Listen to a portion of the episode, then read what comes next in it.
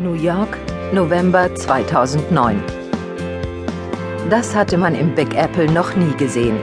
Susan Boyle, die nette altjüngferliche Lady aus Schottland, die nur sieben Monate zuvor praktisch aus dem Nichts aufgetaucht war, hielt die Menge in Atem.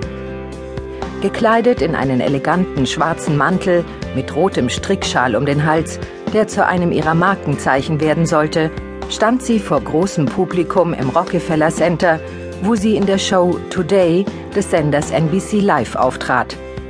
Das Publikum hieß sie willkommen, wie normalerweise sonst nur Superstars begrüßt werden, und viele Menschen trugen ebenfalls einen roten Schal.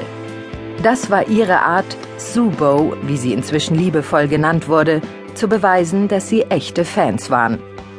Obwohl sie immer noch nicht ganz in die Vorstellung von einer Künstlerin passte, die kurz davor war, millionenfachen Umsatz zu machen, sah Susan anders aus als die Frau, die den Zuschauern von Britain's Got Talent einige Monate zuvor die Sprache verschlagen hatte.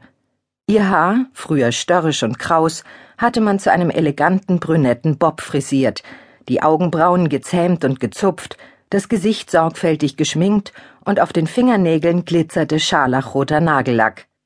Die Stärke ihrer wachsenden Berühmtheit hatte sie verwandelt sowie auch die tiefe Zuneigung, die das Publikum für sie empfand. Der 30-minütige Live-Auftritt für Today war der Höhepunkt eines einmonatigen Werbefeldzugs, der die Veröffentlichung von Susans erstem Album ankündigte. Obwohl solche Anlässe selbst an den Nerven erfahrener Künstler zerrten, brachte sie den Auftritt souverän und gelassen über die Bühne. Dann war endlich der Augenblick gekommen, auf den alle gewartet hatten. Als Susan vor das Mikrofon trat, schien sie beinahe zu glühen. Sie öffnete den Mund und tauchte förmlich in den Song ein. Ihre außergewöhnliche Stimme erhob sich über die Menge und weit in den Himmel von New York, während sie I Dreamed a Dream sang, gefolgt von Wild Horses und Cry Me a River.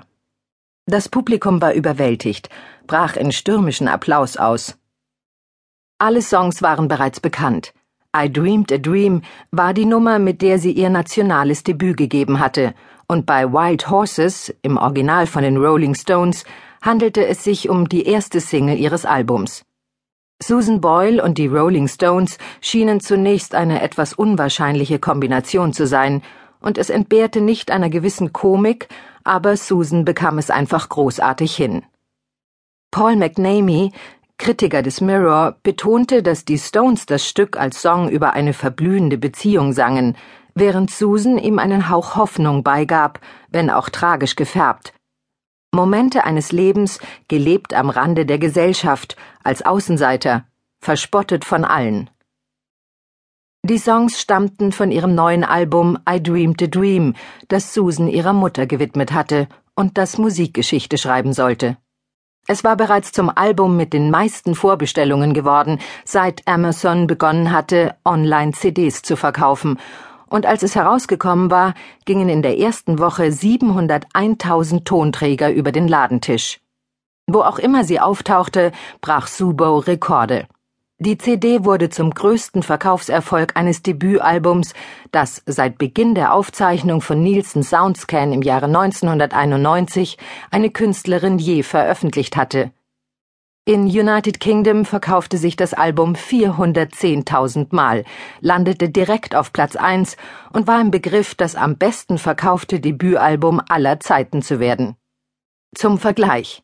Susan war es gelungen, sich mehr Vorbestellungen ihrer CD zu sichern als U2, Bruce Springsteen oder Coldplay, um gleich einige der größten Namen im Business zu nennen.